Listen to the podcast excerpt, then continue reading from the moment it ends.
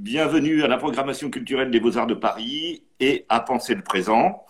Ce soir, nous recevons le Barreau des Arts. Donc, c'est une association dont on va vous parler, dont les deux représentants sont ici Lucie Tréguier, qui est la présidente, et Corentin Chimel, qui est le vice-président. La semaine prochaine, nous devions recevoir euh, Philippe euh, Lançon, l'auteur du Lambeau, et pour son essai sur euh, Wolinski, qui est le, Lambeau qui avait été prix Renaudot et prix Féminin en 2018. Et donc, mais le, le, talk ne pourra pas se faire le jeudi, il a un empêchement, il aura lieu le vendredi. Donc la semaine prochaine, exceptionnellement, le talk euh, Instagram live aura lieu vendredi à 18h30. Mais ce soir, nous revenons au Barreau des Arts.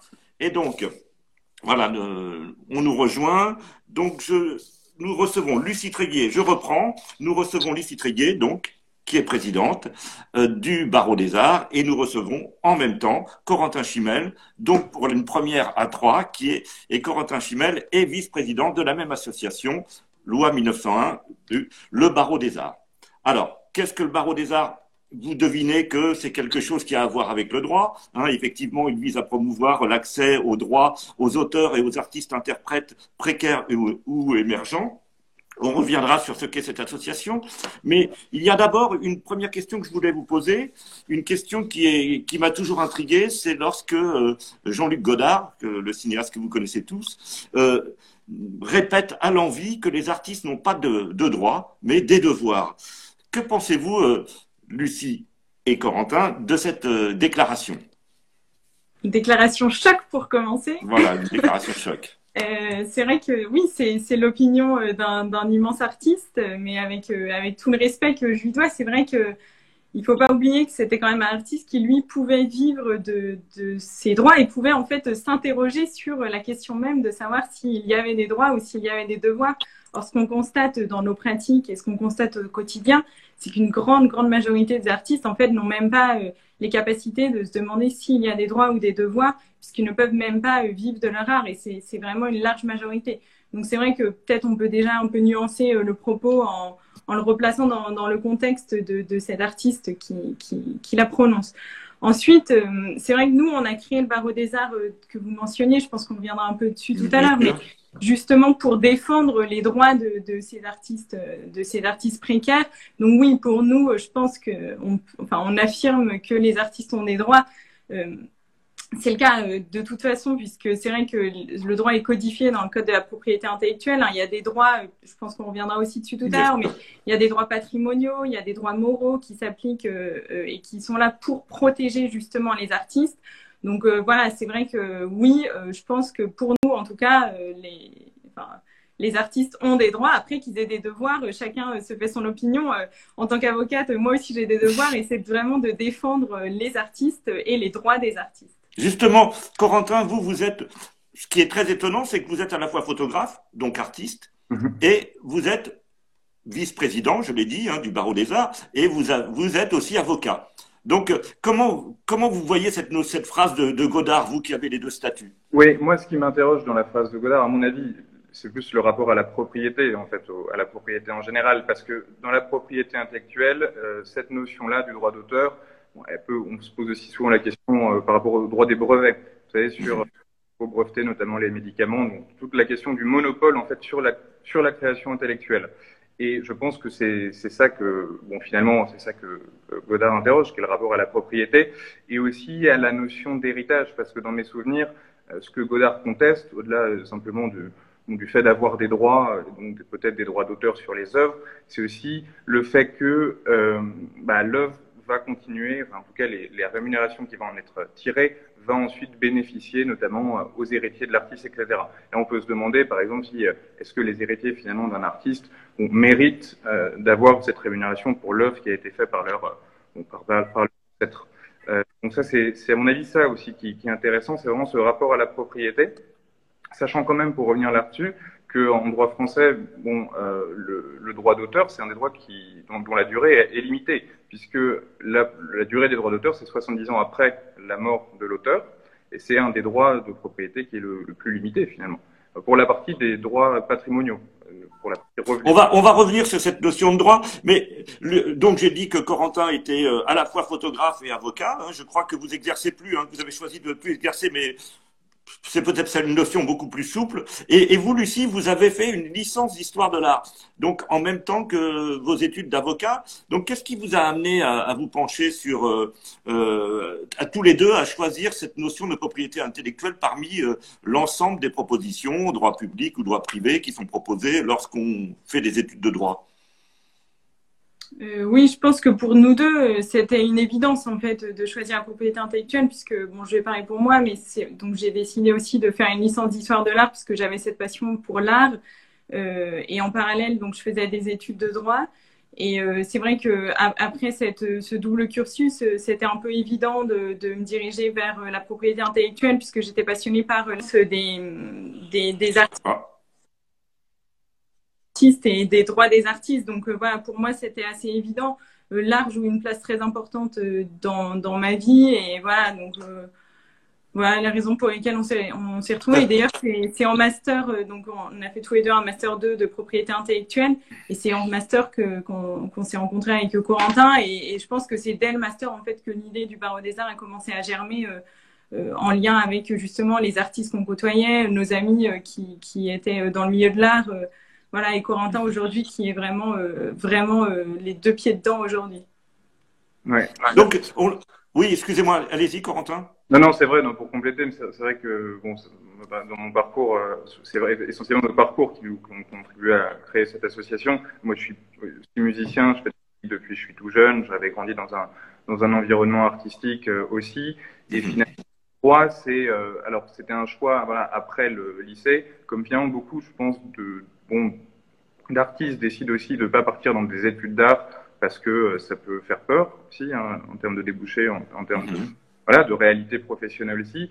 Et donc le droit, c'est un peu, euh, c'est un peu imposé à moi. Euh, et dans le droit, à force de pratiquer et de côtoyer d'artistes, évidemment, la propriété intellectuelle, c'est c'est aussi, c'est aussi imposé. Et ensuite, j'ai, comme vous disiez, arrêté après quelques mois d'exercice. c'est des études longues, hein, il faut quand même comprendre. On parle de cinq ans d'études pour être spécialisé dans un domaine. Après, il y a l'école des avocats. Euh, et ensuite, on commence, après on prête serment. Et donc, j'ai choisi effectivement de, repasser de l'autre côté et de euh, travailler maintenant comme, comme photographe. Mais c'est vraiment cette réalité qu'on a découverte via nos proches, via nos pratiques personnelles qui nous ont euh, créé, enfin, qui nous ont poussé à créer cette association. Et alors, on, parle de propriété intellectuelle, mais qu'est-ce que c'est la propriété intellectuelle? On pourrait peut-être revenir maintenant que je vous ai, qu'on s'est présenté, que vous, qu'on sait que là on discute avec Lucie Tréguier et la, présidente du barreau des arts et le, vice-président, vice-président Corentin Chimel. Maintenant, on sait que l'on parle de propriété intellectuelle, que c'est votre spécialité. Est-ce que là, euh, vous pouvez définir ce que cette fameuse propriété intellectuelle? Oui, la propriété intellectuelle, en fait, c'est une notion qui est plus large que seulement euh, les droits d'auteur, puisque ça recoupe euh, un ensemble de, matières. Donc, euh, évidemment, les droits d'auteur, et c'est ce qui nous intéresse aujourd'hui, et c'est notre spécialité. Mais c'est vrai que c'est aussi la propriété industrielle. Donc, c'est par exemple le droit des marques, ce que mentionnait aussi Quentin tout à l'heure, le droit des brevets. Donc tout ça, ça fait partie du grand ensemble de la propriété intellectuelle.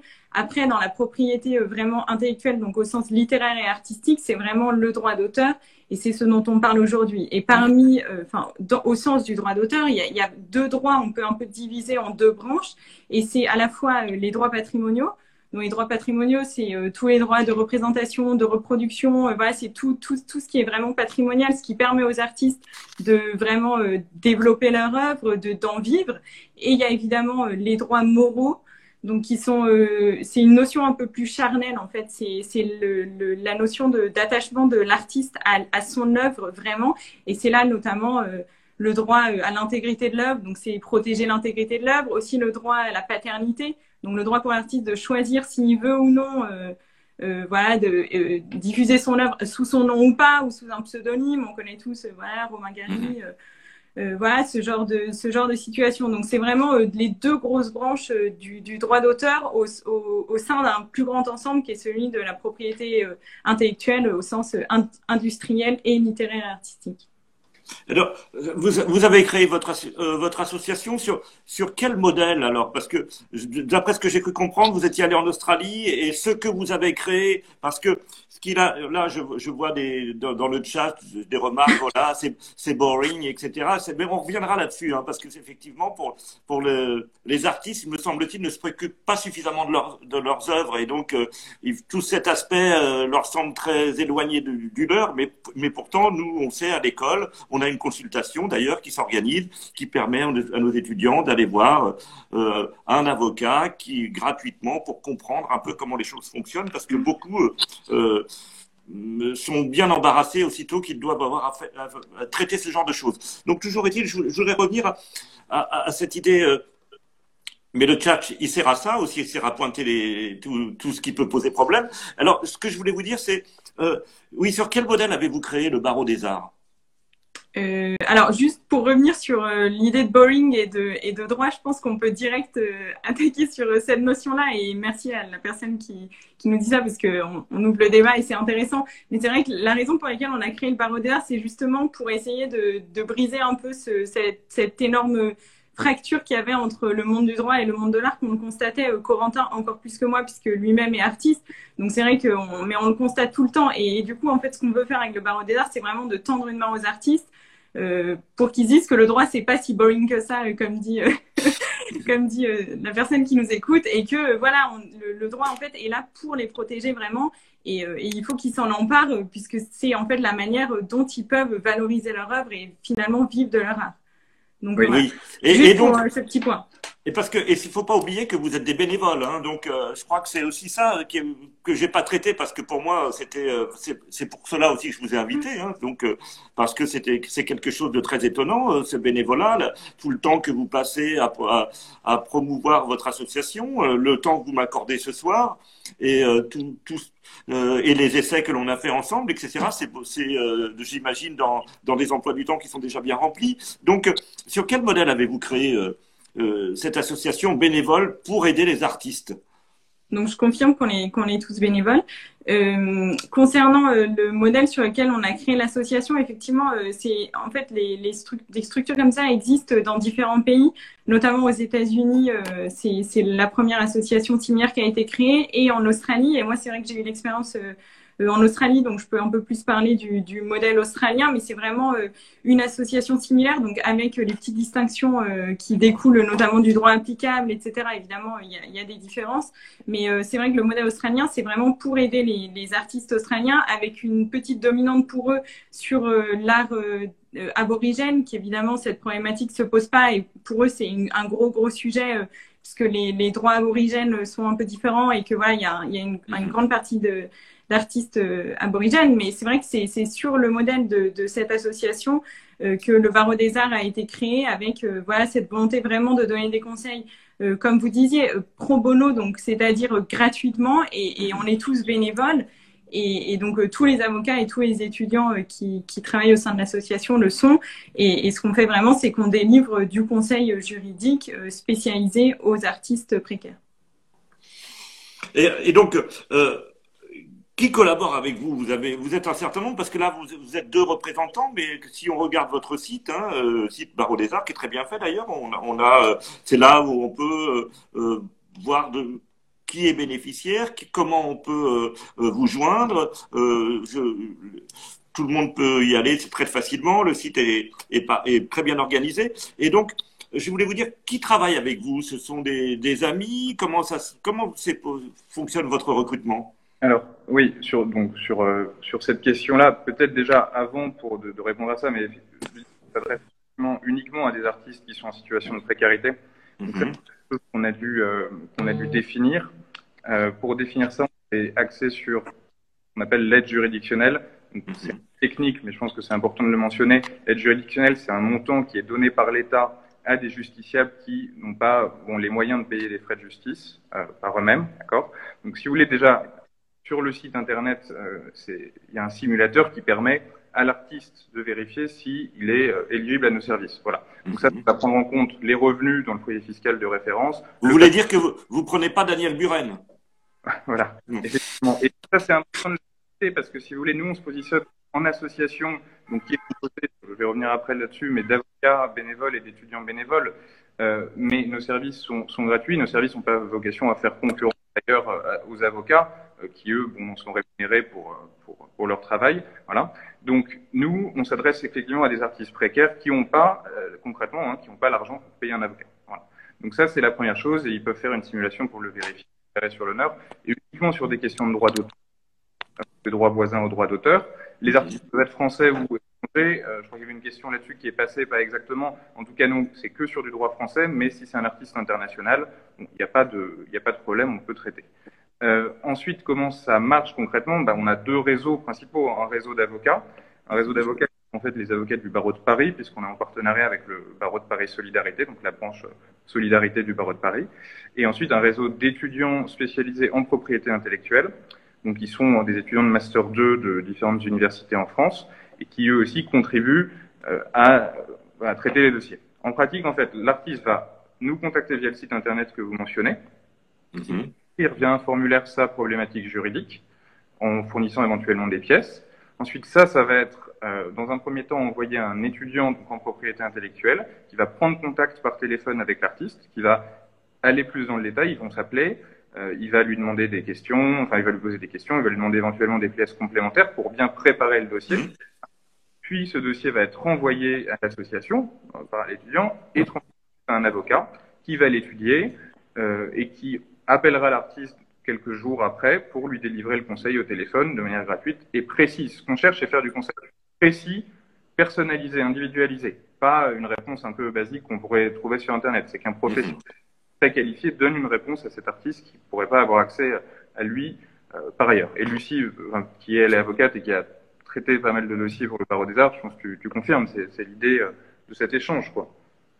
C'est ça, c'est l'idée d'échange. Et peut-être qu'on peut juste dire qu'on on a vraiment un réseau justement d'avocats pro bono et d'étudiants qui est qui est très important et on les remercie on les remercie tout le temps mais c'est l'occasion peut-être de les remercier aussi euh, si si certains d'entre nous regardent puisque c'est vrai qu'ils voilà, il se donne euh, tous les jours euh, pour euh, justement donner ses conseils de manière totalement, totalement gratuite aux artistes. Donc voilà, merci pour.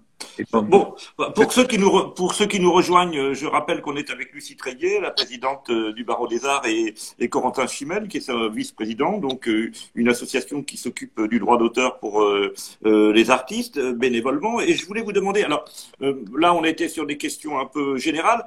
Est-ce que vous, avez maintenant des exemples, enfin des connaissances, des connaissances bien sûr d'exemples juridiques qui sont suffisamment éclairants euh, pour donner une idée aux artistes des problèmes qu'ils peuvent rencontrer ben, en matière de propriété intellectuelle et de droit d'auteur. Bien sûr.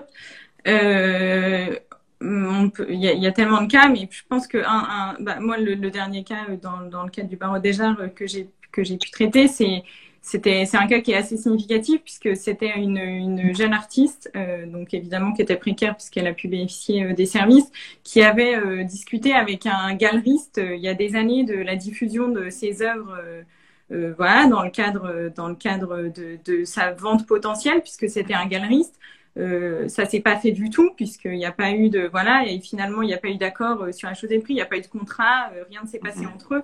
Mais l'artiste avait envoyé des photographies de, de ses œuvres.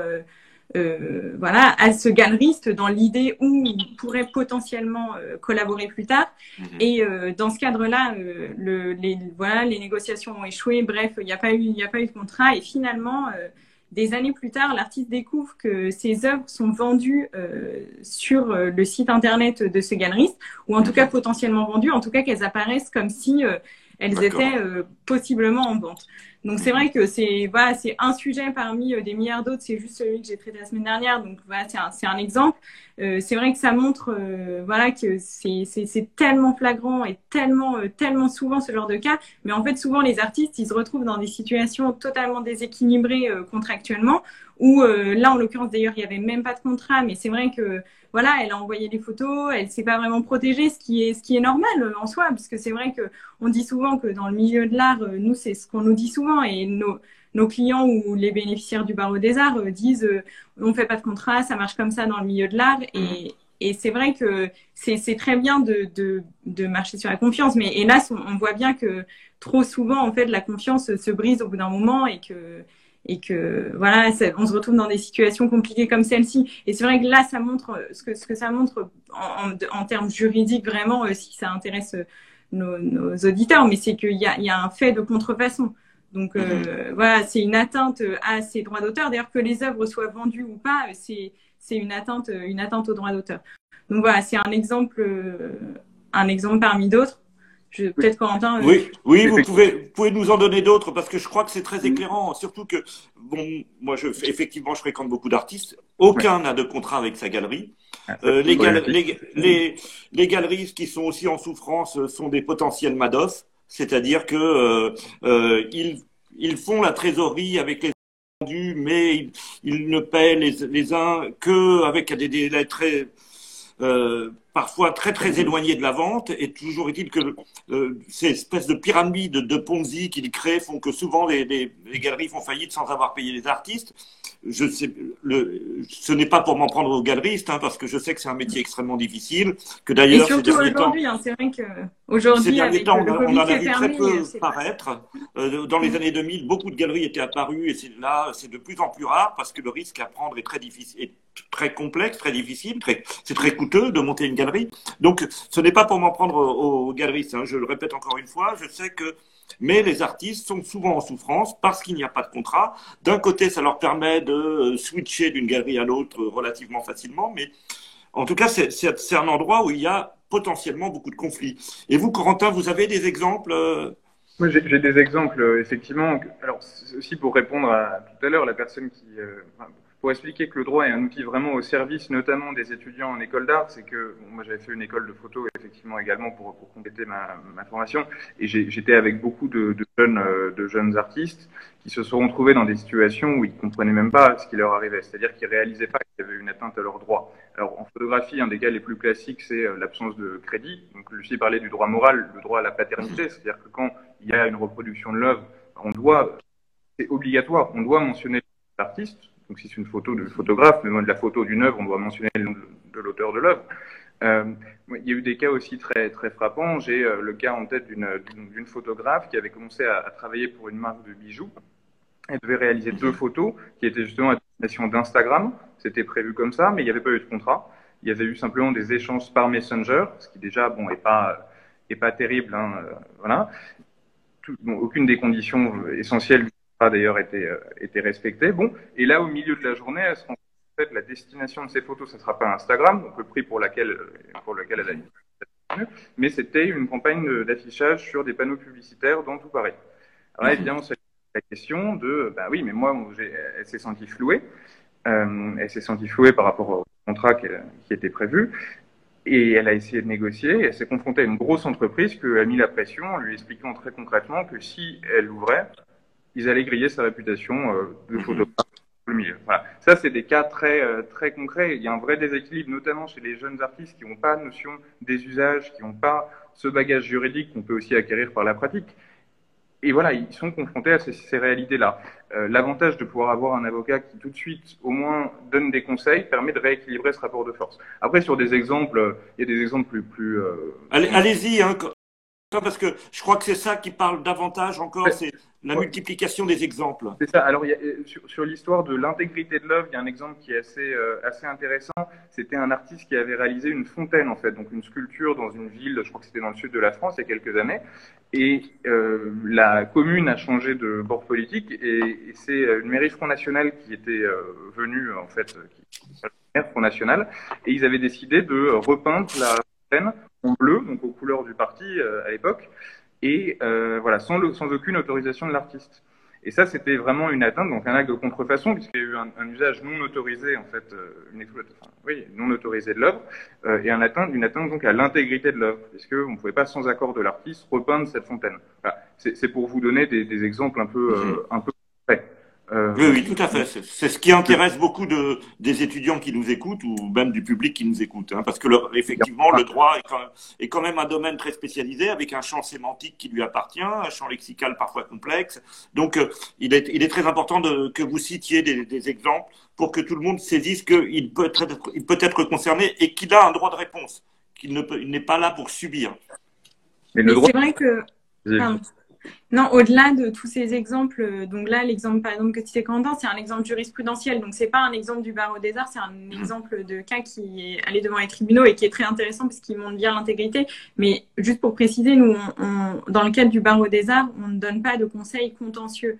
Donc on ne, représente pas les artistes, on, on donne vraiment du conseil euh, pré-contentieux, donc euh, voilà, au stade contractuel. Et, et, et au stade précontentieux, donc avant d'aller euh, devant les tribunaux. Euh, ce qui est intéressant aussi, euh, comme, comme à préciser, c'est que les, les artistes qui viennent nous voir, ils peuvent venir pour des, des questions vraiment du conseil. En fait, ils peuvent venir puisqu'ils ont, ils veulent comprendre ce que signifie leur clause de cession qui leur est proposée par leur co-contractant savoir comment protéger, comment protéger leurs œuvres. Est-ce qu'il y a des moyens de prouver de prouver euh, l'antériorité d'une œuvre, par exemple, ce genre de, ce genre de cas? Donc il faut bien que, que, les artistes qui nous écoutent comprennent que voilà, s'ils sont précaires euh, au sens euh, dont Corentin parlait tout à l'heure, donc s'ils pourraient toucher l'aide juridictionnelle, qui est notre critère, ils peuvent venir avec toutes sortes de questions en matière précontentieuse vraiment et en matière de droit d'auteur évidemment. Mm-hmm. Oui, il y a euh, l'autre pour préparer cette, euh, notre talk, j'ai dialogué avec une avocate qui s'appelle Ryan Merali, qui est avocate spécialisée en propriété intellectuelle et qui avait publié un guide pratique des droits et du statut des artistes plasticiens aux éditions du Net hein, en 2014. Et elle, elle me disait euh, qu'elle se demandait parfois si euh, si les artistes euh, avaient vraiment un intérêt pour la protection de leurs œuvres, parce que parfois il semblerait qu'ils soient si négligés très négligents. Qu'est-ce que vous pensez? Est-ce que, est-ce que vous rencontrez des artistes qui sont négligents avec, avec la propriété de leurs œuvres? Ou est-ce que vous, vous rencontrez plutôt des gens, évidemment, vous les voyez en contentieux, donc, mais, mais par rapport à ceux que vous côtoyez, est-ce que vous mm. avez des artistes qui vous mettent du type boring? Ou est-ce que euh, euh, non, vous les, vous les sentez de plus en plus concernés aujourd'hui? Je pense qu'ils sont concernés. Je pense que les artistes sont concernés et ça se voit euh, puisque les artistes se rassemblent de plus en plus. Il y a de, plus en plus de, collectifs d'artistes euh, donc euh, non, les artistes sont concernés. On le voit aussi, par exemple, avec les adoptions des textes par exemple, la directive droit d'auteur, euh, à l'époque, euh, lorsqu'il y avait de grandes discussions, les artistes se sont massivement rassemblés euh, contre, contre certaines des dispositions de cette directive. Donc non, je pense que les artistes s'intéressent là où il y a un manque, vraiment, c'est un manque, je pense, de connaissances. Donc après, c'est est-ce que dans les écoles, le, le droit est, est, suffisamment enseigné? On comprend aussi que, que évidemment, c'est pas le c'est pas le cœur des priorités des artistes. Et c'est vrai que souvent pour les étudiants, c'est difficile en fait de se dire que, que c'est ça vraiment qui va leur permettre de vivre en fait, que c'est comme ça qu'ils vont pouvoir euh, valoriser leurs œuvres et en vivre. Euh, donc voilà, évidemment pour les artistes, et je le comprends tout à fait, mais c'est plus intéressant, je pense, de se concentrer sur euh, vraiment la création. Mhm. Et c'est pour ça, nous, ce qu'on veut faire, autant moi en tant qu'avocate dans ma pratique, mais euh, dans, dans, le cadre du barreau des arts également, on veut vraiment leur donner les outils pour qu'ils puissent faire ce qu'ils font de mieux. Après, c'est important quand même que les artistes s'outillent suffisamment pour euh, pouvoir faire face tout seul après à des situations et que voilà dans, dans l'idée il faudrait que nous on intervienne euh, que s'ils ont des, des, des, problématiques ou des difficultés mais vu qu'il y a quand même un défaut de connaissance qui est important et qui est pas du tout à cause des artistes donc non je pense pas qu'ils soient négligents euh, en tout cas, la grande majorité, ils sont pas négligents. Mais en tout cas, vous pensez que la jeune génération est plus attentive ou... La jeune génération est très attentive, je pense. Oui. Quentin, euh, je, je, moi, de, des exemples que je vois, il y, a, il y, a, toujours, il y a toujours des gens qui s'en fichent. Hein. Évidemment, il y a toujours des gens pour qui ça sera secondaire. Il y a aussi des gens qui auront peut-être la même idée que Godard dont on parlait au début, en disant, bah voilà, ça m'intéresse pas, j'ai pas envie de défendre mes droits je considère que c'est libre et puis et puis c'est comme ça. Moi, je remarque quand même que beaucoup de beaucoup d'artistes autour de moi s'intéressent, posent des questions, essaient de comprendre. Ils sont pas forcément justement aidés par les outils qui sont à leur disposition parce que le droit c'est très complexe et finalement si on bon si, si on comprend pas très bien ce qu'on lit, ça va pas ça va pas aider l'affaire.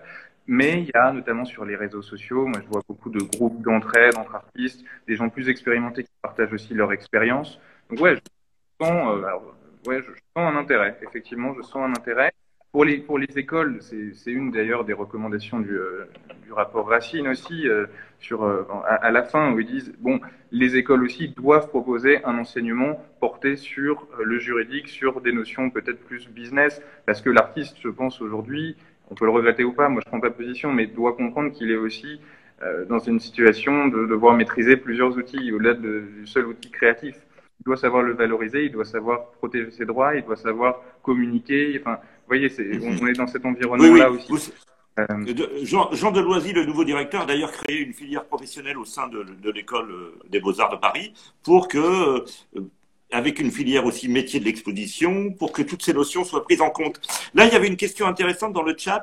Il y avait, est-ce que vous pouvez préciser le rôle de la DAGP Est-ce que c'est est-ce que quelque chose que vous maîtrisez ou c'est oui, oui. Enfin, non, on peut répondre à cette question euh, rapidement, je pense. C'est nous, on s'inscrit vraiment en parallèle en, tant qu'avocat et, en tant que barreau des arts, on s'inscrit en, parallèle de la, la, DAGP. La DAGP est comme toutes les sociétés de gestion euh, de gestion collective des artistes. Donc la DHGP, c'est pour les artistes plasticiens, mais il y a la SACEM pour, euh, pour, les musiciens. Il y a voilà, un, certain nombre de sociétés de gestion qui sont très importantes puisqu'en fait, leur rôle, leur rôle principal en tout cas, c'est de collecter les droits des les, les, les droits. Donc c'est un peu comme les royalties. Je pense que nos, les personnes qui nous écoutent souvent les non-juristes appellent ça royalties. Euh, c'est mhm. vraiment les, c'est les droits, euh, les, les, droits d'auteur. En fait, c'est de collecter les, les droits. Donc, pas un, un, exemple peut-être qui sera peut-être un peu plus parlant. C'est par exemple s'il y a une, une, une œuvre qui, qui est publiée sur un site euh, sans, euh, sans l'autorisation particulière de l'auteur. Bon, ça peut être de la contrefaçon, etc. Mais la DRGP est là en fait pour contrôler euh, que ces œuvres euh, ont été ou non euh, publiées. Et si elles ont été publiées, ils vont demander un pourcentage, voilà, une certaine rémunération sur le fait que l'œuvre, enfin, en fait, ça sera souvent une photographie d'une œuvre ou si, si l'auteur est photographe, ça sera une, une copie de, de, la photographie. Donc voilà, c'est vraiment des sociétés de gestion collective euh, et ils ont après, ils ont plein, la DAGP et, la SACEM et autres sociétés de gestion ont plein d'autres euh, d'autres rôles, mais le rôle principal c'est ça. Ils ont aussi, je crois d'ailleurs, une des, ils donnent des consultations euh, puisqu'ils ont des juristes sur place évidemment qui donnent aussi des consultations aux, aux, auteurs. Après, ce qu'il faut savoir, c'est que ne sont membres des sociétés de gestion que ceux qui sont vraiment membres des sociétés de gestion. Donc, c'est vrai que souvent, les très jeunes artistes, donc, qui sont plutôt ceux qui pourraient bénéficier de, de, des conseils du barreau des arts euh, euh ne, sont, pas, nécessairement membres de la DAGP puisqu'ils n'ont en fait il n'y a aucune raison d'être membre d'une société de gestion euh, si quand, oui, effectivement, quand on a très peu de revenus. Voilà. Nous, on vient oui, on vient se positionner aussi en, en complément de, euh, de ces sociétés-là, notamment sur le juridique, parce qu'ils n'ont pas forcément toujours le, les moyens de, de donner aussi précis. Euh, il y a des barèmes qui peuvent être proposés, donc il y a des ressources évidemment qui sont proposées aux artistes. il y avait une question aussi dans le, dans le chat du coup de savoir si nous on donnait des formations sur ces sujets-là. Et je pense que c'est complémentaire à votre question. Oui, on le fait. On intervient dans des écoles d'art. Ce matin, on a fait une conférence dans une école d'art pour donner justement ces notions, ces grandes notions du droit d'auteur appliquées aux différents domaines euh, que peuvent toucher les écoles pour que assez tôt les étudiants en école d'art bah, et des réflexes euh, et aussi euh, une compréhension du vocabulaire qui peut être un peu technique, mais bon, si on l'apprend, on peut comprendre. Et, et, voilà, et rapidement, euh, dès le début de leur parcours, puissent comprendre l'environnement juridique dans lequel ils vont évoluer. Et donc, Lucie Tréguier, qui est la présidente du Barreau des Arts, et Corentin Chimel, qui est le vice-président du Barreau des Arts, et euh, de le Barreau des Arts, et qui, est, euh, qui sont avec nous ce soir. Je voulais vous demander, vous, vous leur conseillez de, vous conseillez aux jeunes artistes de, s'ils rentrent en galerie, euh, de signer un contrat ou vous êtes plutôt pour cette euh, souplesse? Qu'est-ce que qu'est-ce que vous leur dites aux, aux, jeunes aux jeunes artistes qui viennent vous voir, qui vous disent euh, voilà, euh, on m'a proposé de rentrer dans telle ou telle galerie. Est-ce que vous insistez pour qu'ils aient un contrat ou vous acceptez cette forme de souplesse? Tout ce qui est un peu à la fois les travers du milieu de l'art, hein, c'est-à-dire le délit d'initié. Chez nous, ça existe, on le voit bien dans les dans les salles de vente et, et ça conduit à beaucoup d'excès. vous voyez, est-ce toute cette, euh, à la fois cette souplesse, mais qui fait parfois une sorte de, du monde de l'art à Far West.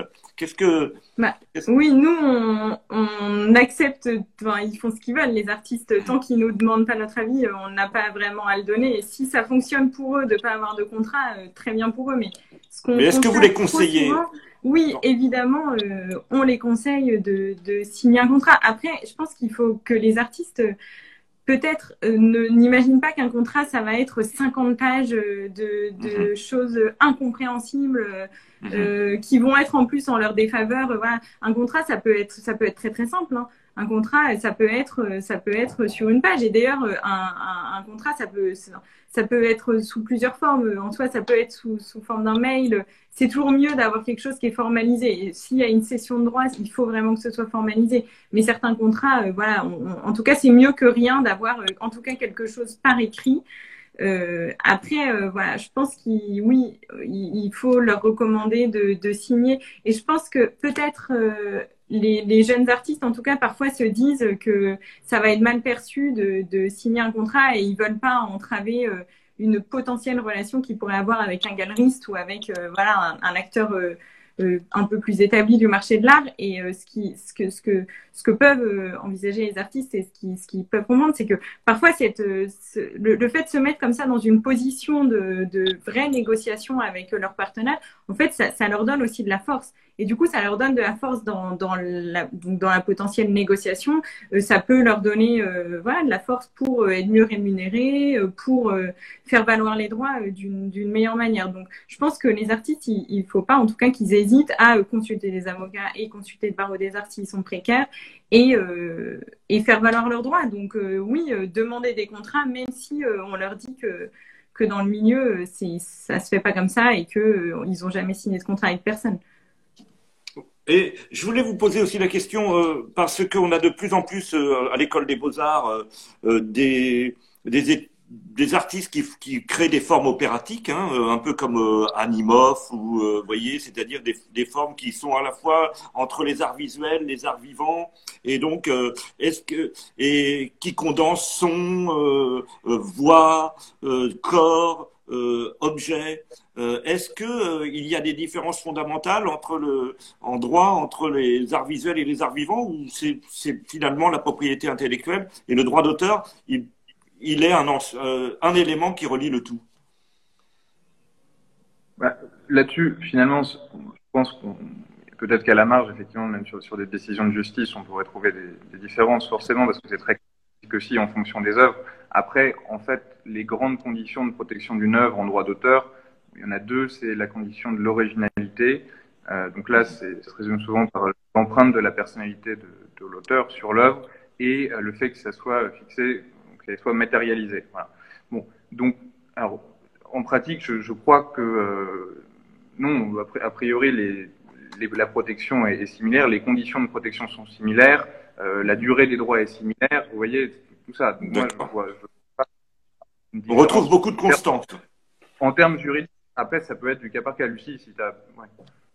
Non, euh, évidemment, c'est du cas par cas, mais c'est vrai qu'il y a aussi une, une frontière qu'on voit parfois un peu trop stricte entre le, les arts vivants et les arts visuels, alors que en réalité, on le voit notamment avec les performances, avec euh, les œuvres globales dont vous parliez peut-être un peu tout à l'heure, souvent en fait c'est un peu un mélange entre les arts visuels et, euh, et les tout à fait. Vous savez, les, les, deux derniers prix des, des, Biennales de Venise étaient des formes opératiques. Hein. Un, voilà. pour le mm. pavillon allemand euh, il y a, euh, je sais plus, euh, quatre ans, et ensuite le pavillon lituanien qui était aussi une forme opératique, qui était une sorte de juste opéra, hein, de, et, où les mm. corps étaient constamment en représentation. C'est pour cela que j'évoquais la chose. Donc euh, oui, non, euh, je suis d'accord avec Corentin. Je pense que en tout cas, les, la manière de, enfin les conditions de protection et les, la protection effective, donc euh, les droits patrimoniaux sur sur ces œuvres et les droits moraux sont les mêmes. Et d'ailleurs, le, le, le, code de la propriété intellectuelle, en fait, pour savoir quelles œuvres sont protégeables, donc au-delà du caractère d'originalité qui est vraiment la condition qui s'applique à chaque fois pour toutes les œuvres, il y a une liste en fait d'œuvres protégeables. Mais cette, liste, euh, c'est pas du tout une liste exhaustive en fait. Et je crois d'ailleurs que l'article dit notamment euh, voilà telle telle telle chose. Et on le voit. Donc c'est le code de la propriété intellectuelle, il, est assez ancien, même s'il il y a des modifications qui sont faites régulièrement. Mais c'est vrai que cette liste, elle est suffisamment large et suffisamment euh, euh rédigée, oui voilà, de, de, manière assez large pour pouvoir inclure aussi tous les toutes les nouvelles formes d'art avec notamment voilà l'art numérique, tout ça qui était clairement pas prévu au moment où où euh, cet article a été rédigé. Donc, euh, voilà, le, le droit d'auteur protège très largement euh, les auteurs et, et voilà, donc non, il n'y a pas. Qu'il soit visuel ou vivant. Oui. Qu'ils soient musées ou vivants. Après, juste peut-être une distinction, enfin, c'est pas une distinction entre les deux, mais c'est une, un, droit qui s'accumule pour euh, ce qui est des arts vivants.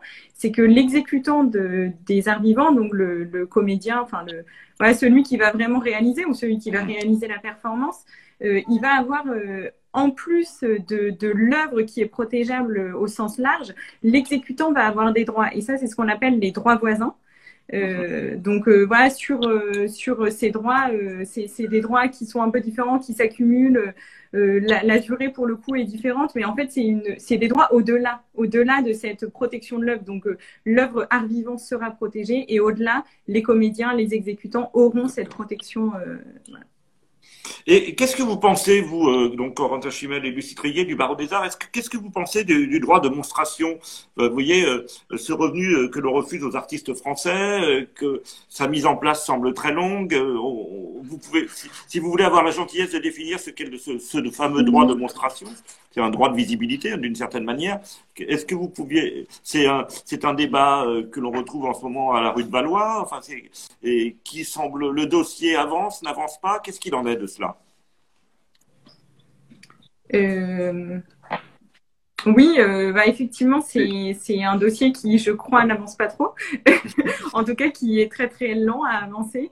Euh, c'est peut-être pour préciser aux, personnes qui nous écoutent euh, le droit de démonstration. Donc en fait, dans le code de la propriété intellectuelle, en fait, il y a le droit de représentation qui en soi euh, pourrait inclure le droit de démonstration. Mais le, droit de démonstration, en fait, c'est le fait que les artistes puissent valoriser leurs œuvres lorsque celles-ci sont exposées mais ne sont pas vendues. Donc c'est mhm. à dire dans le cadre d'une exposition, euh, tant que l'œuvre n'est pas vendue, les, les, artistes ne peuvent pas toucher un revenu. Euh, en tout cas, c'est jamais ou non, je pense que c'est jamais prévu. Moi, j'ai jamais vu un contrat où il y avait euh, où il y avait un droit de, en tout cas en France, où il y avait un droit de démonstration comme ça. Après, c'est des discussions qui sont, euh, qui sont, je crois, un peu au cœur des, des, des débats au ministère de la Culture. Et le, le ministère de la Culture a euh, assez récemment, je crois, euh, euh encore publié une nouvelle, un nouvel article à ce sujet en, en proposant, en proposant une somme qui serait en fait une somme plafond euh, qui permettrait euh, de, de, rémunérer euh, les artistes dans le cadre de ces expositions. Donc cette somme, elle dépend de plein de critères et notamment aussi l'exposition c'est eux seuls, donc c'est seulement un artiste ou si c'est dans le cadre d'une exposition plus globale avec différents artistes, les sommes, les sommes varient. Oui, je trouve que c'est effectivement un peu symbolique aussi du rapport de force entre, euh, je l'artiste et l'institution culturelle ou le musée ou etc. qui, qui, fait que c'est possible, effectivement, pour de présentation publique en fait de l'œuvre, c'est-à-dire, comme disait voilà, Lucie, d'être rémunéré pour présenter l'œuvre au public, mais beaucoup, on va considérer que, euh, bon, déjà, on le fait, on la présente, ça va être un gain, ça va être une visibilité, il y a, il y a déjà un bénéfice en fait pour euh, l'artiste, au-delà du bénéfice, je dirais, euh, financier. Voilà. Après, est-ce que c'est des pratiques qui vont changer? Je ne sais pas. Euh, c'est vrai qu'il y, y, a des débats. Je crois que ça existe. C'est plutôt mis en place dans d'autres pays. J'avais vu qu'au Canada, c'est des choses qui existent. Mhm. En France, ça a l'air de progresser. Euh, je crois que la DHGP justement s'était prononcée plutôt en faveur récemment également à voir. Ça rentrera dans le cadre de négociations en fait aussi entre voilà entre, entre acteurs euh, du, milieu culturel. Mais c'est sûr que bon, en, tant qu'auteur, évidemment, je serais plutôt favorable à ça. C'est sûr que ça peut faire des revenus complémentaires et même pour l'artiste, c'est à chaque fois euh, le fait de son œuvre, bah, c'est toujours des dépenses, c'est toujours euh, du déplacement, du temps et parfois sans résultat, sans, sans une vente à, la fin.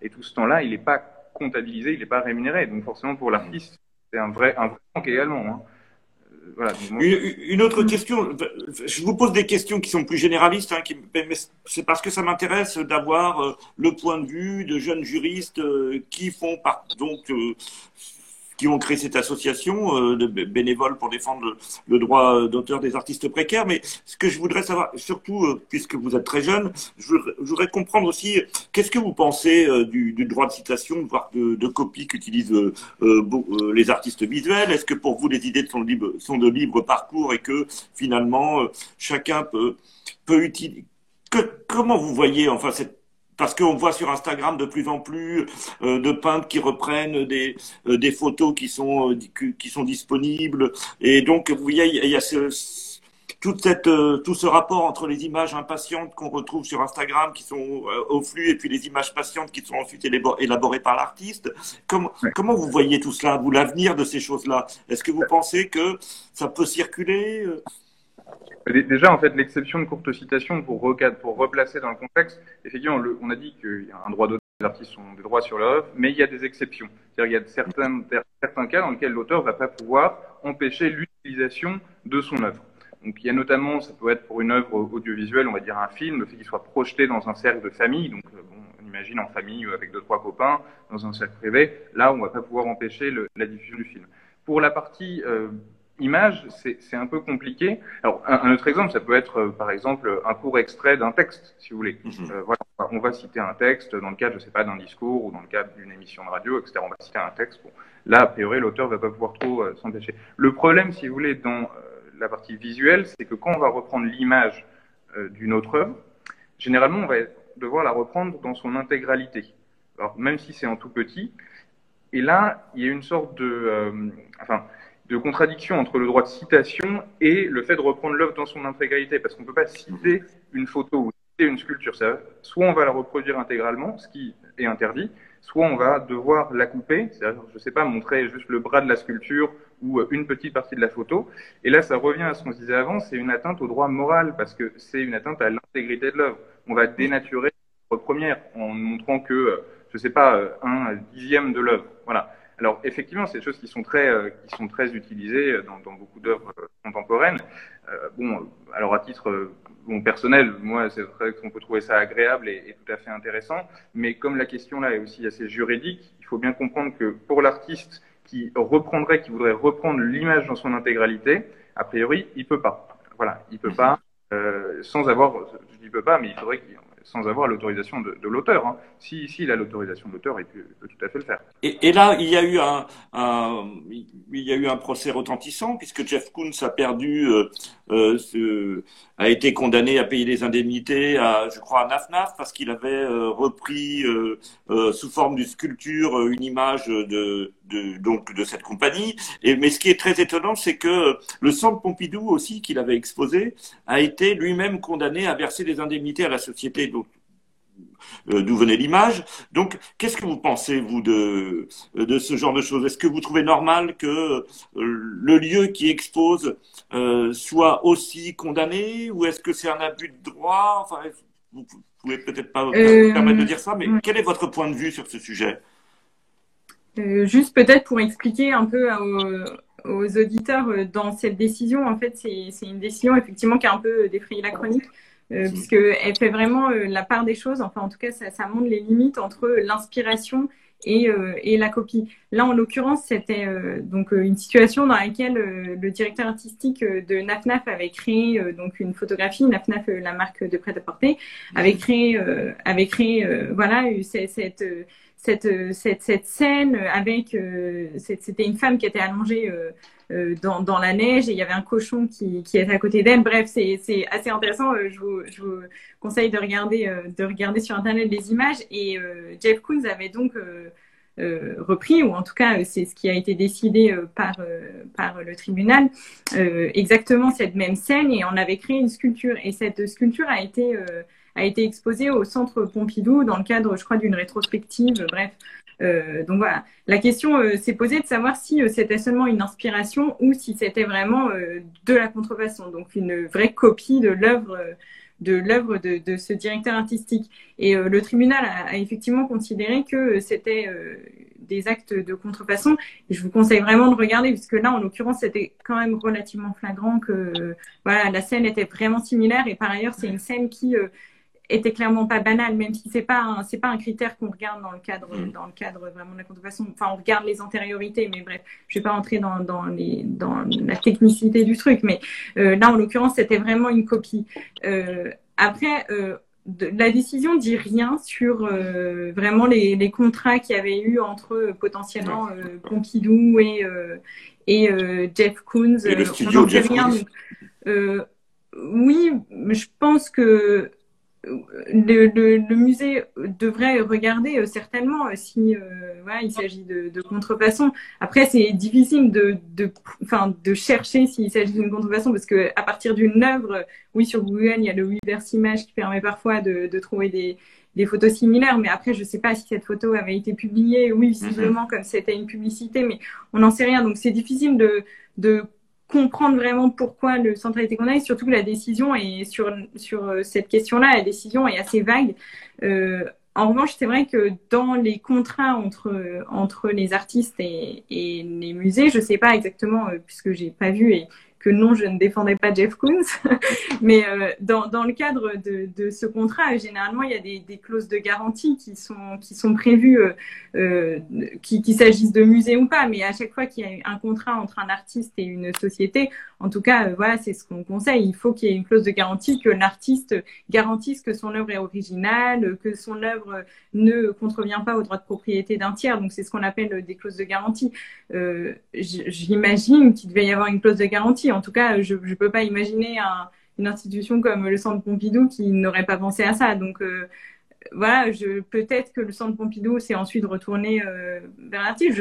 J'en sais rien parce qu'on n'a pas ces informations-là. Après, si la question c'est est-ce que le musée aurait dû euh, aurait dû vérifier qu'il s'agissait d'une contrefaçon? Oui, mais après, voilà, encore une fois, c'est quelque chose Ça veut dire que chaque lieu d'exposition doit vérifier euh, si l'œuvre est euh, originale ou pas, ça produit effectivement une complexité euh, supplémentaire, disons. Oui, après, bon, Jeff Koons, je je veux pas encore. J'ai déjà critiqué Jean-Luc Godard, donc je vais pas me mettre à critiquer Mais c'est vrai que Jeff Koons, il avait, il avait été déjà condamné pour des faits de contrefaçon mm-hmm. précédemment.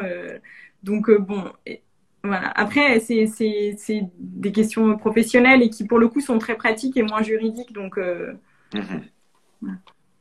Et donc, il y a aussi, euh, alors c'est toujours pareil, là, on est, on est, euh, on est sur des questions plus générales, mais euh, qui sont euh, des questions qui intéressent les, nos, nos, artistes. Hein, et ils demandent souvent, voilà, il y a Gisèle Sapiro qui avait été invitée, qui est la sociologue, hein, qui, qui pour le dictionnaire international Bourdieu, il s'avérait qu'au même moment, elle avait sorti un livre qui s'appelait Peut-on dissocier l'œuvre de l'auteur? Et vous, ah, je vois que Corentin a des difficultés. Mais euh, Lucie, vous êtes toujours avec nous. Corentin est revenu. Et donc, euh, ce que je voulais dire, c'est euh, est-ce que vous, vous pensez que il faut dissocier l'œuvre de l'artiste? Est-ce que c'est ce que vous prenez? Parce que j'imagine que vous, euh, vous avez, en dehors du, conseil technique hein, que, vous, produisez dans, dans le cadre de le Barreau des Arts, hein, donc l'association bénévole qui pourrait aider les, jeunes artistes précaires à défendre leurs droits, mais il y a aussi des, points de vue plus, plus larges. J'aurais voulu savoir comment vous envisagez la chose, vous, entre cette dissociation possible ou non entre l'artiste et l'œuvre dans les différentes affaires qui ont eu qui ont beaucoup marqué là. Donc parce que finalement on a parlé on a beaucoup parlé de droit ces, ces derniers temps dans euh, le, le, le, juridique comme l'économique sont finalement au cœur de nos sociétés hein, même si euh, pour certains ça paraît ça peut paraître ennuyeux mais euh, ce sont des structures qui influent beaucoup sur nos sur nos façons d'être. Donc j'aurais voulu aussi votre point de vue sur ce sujet euh, oui, euh, c'est un, un sujet qui est un peu, euh, un peu touchy, puisque c'est vrai qu'en ce moment, on parle effectivement beaucoup de cette question-là.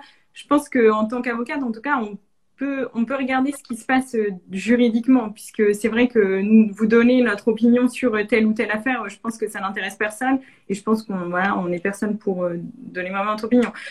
donc d'un point de vue juridique, purement juridique, euh, c'est ce qu'on vous disait tout à l'heure, mais pour caractériser l'œuvre, on regarde l'empreinte de la personnalité de l'artiste. Donc, en ce sens, pour juste la, condition de protection, c'est en lien avec l'artiste. Donc, si on regarde vraiment est-ce qu'une œuvre est protégeable, on ne peut pas, on ne peut pas distinguer euh, entre l'artiste et son auteur.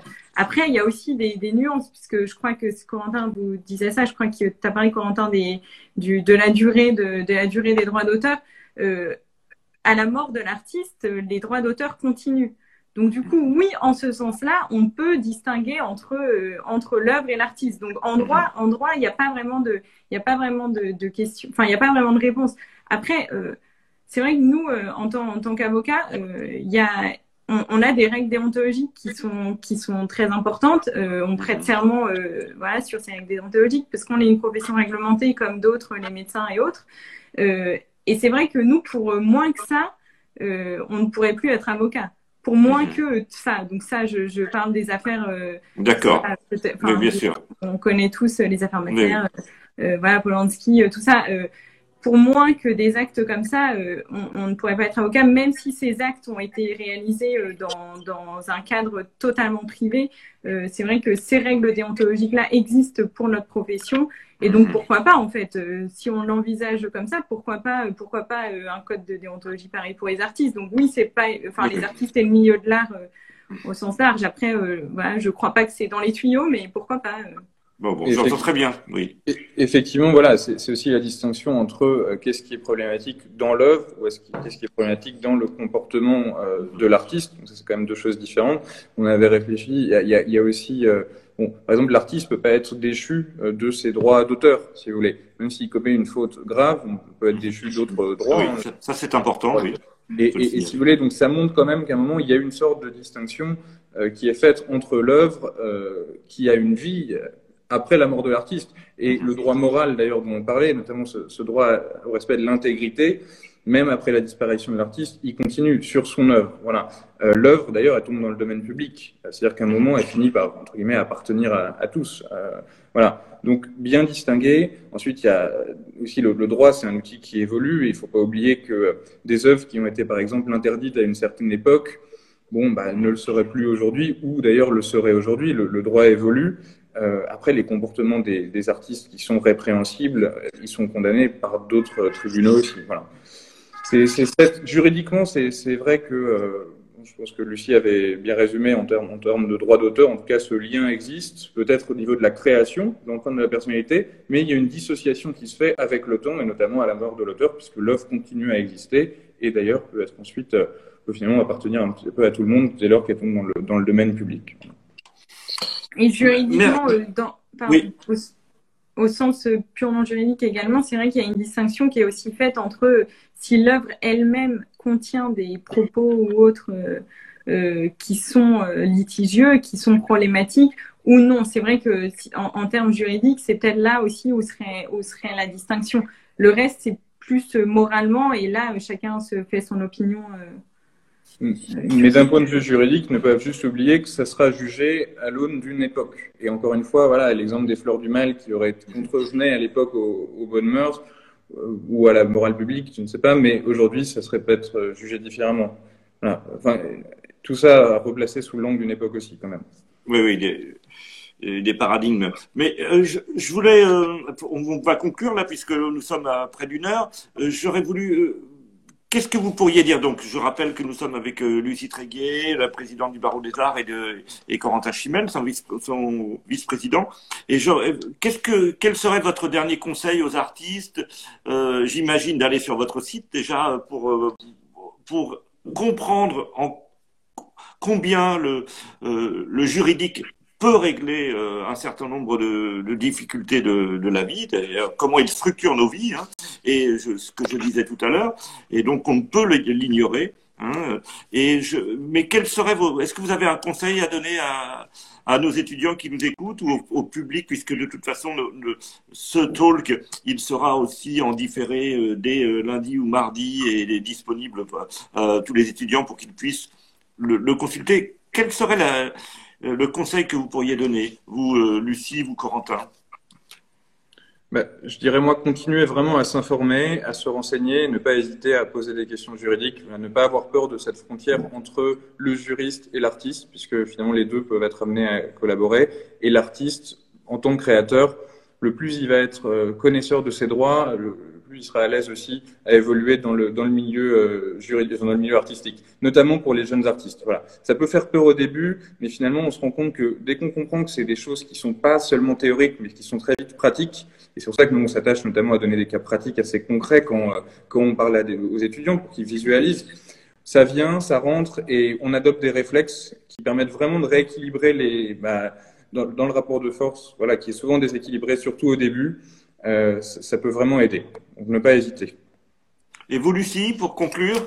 Euh, oui, je suis d'accord avec Corentin euh, sur ce qu'il a dit. Je pense que c'est très important pour les peut-être un peu plus pratique euh, en tant qu'avocate pour les pour les artistes de toujours bien garder la preuve de leur création. Donc de garder la preuve de la paternité de l'œuvre, mais aussi de garder la preuve de, de la date de la création de l'œuvre. Donc ça peut être fait par par euh, plein de plein de moyens euh, voilà mais le fait juste de par exemple euh, s'envoyer il y a des enveloppes solo qui peut, qui sont disponibles à l'INPI le fait de s'envoyer par email voilà l'INPI l'Institut national de la propriété, de la propriété intellectuelle pardon oui. et et puisque les, les artistes il faut peut-être qu'ils notent bien que les, les idées et c'est ça on vient à votre question tout à l'heure mais les idées ne sont pas protégeables en tant que telles donc en fait, les idées sont de libre parcours. Même quelqu'un qui a une idée brillante, euh, s'il ne la matérialise pas euh, de manière corporelle, en fait, s'il ne matérialise pas son œuvre, qu'il n'écrit pas son livre, mais que son livre est écrit en entier dans sa tête, qu'il ne va pas euh, réaliser l'œuvre d'art alors qu'il sait très bien quelle couleur il va mettre, etc. Tant que l'œuvre n'est pas matérialisée, il n'y a pas de protection de droit d'auteur. Donc voilà, conservez bien la première date et la paternité sur la création. Eh bien, Lucie Tréguet, présidente du Barreau des Arts, et euh, euh, Corentin Chimel, euh, vice-président du même Barreau des Arts. Je vous remercie d'avoir participé à ce talk. Et puis, à bientôt, peut-être aux Beaux-Arts, puisque nous avons en ce moment une série d'actualités avec le théâtre des expositions. Si vous souhaitez venir en tant que professionnel, puisqu'il y a une jauge pour les professionnels, je peux évidemment vous inviter. Voilà, et à tous les événements des Beaux-Arts désormais, puisque vous serez dans notre fichier. Voilà. Merci, à vous. Et à la semaine prochaine, vendredi, pour un talk avec Philippe Lançon pour euh, euh, le texte qu'il a écrit sur Volinsky aux éditions des Beaux-Arts et à l'occasion de la donation des dessins de Volinsky euh, à la collection de dessins des Beaux-Arts. Au revoir, merci. Au revoir à toutes. Au revoir.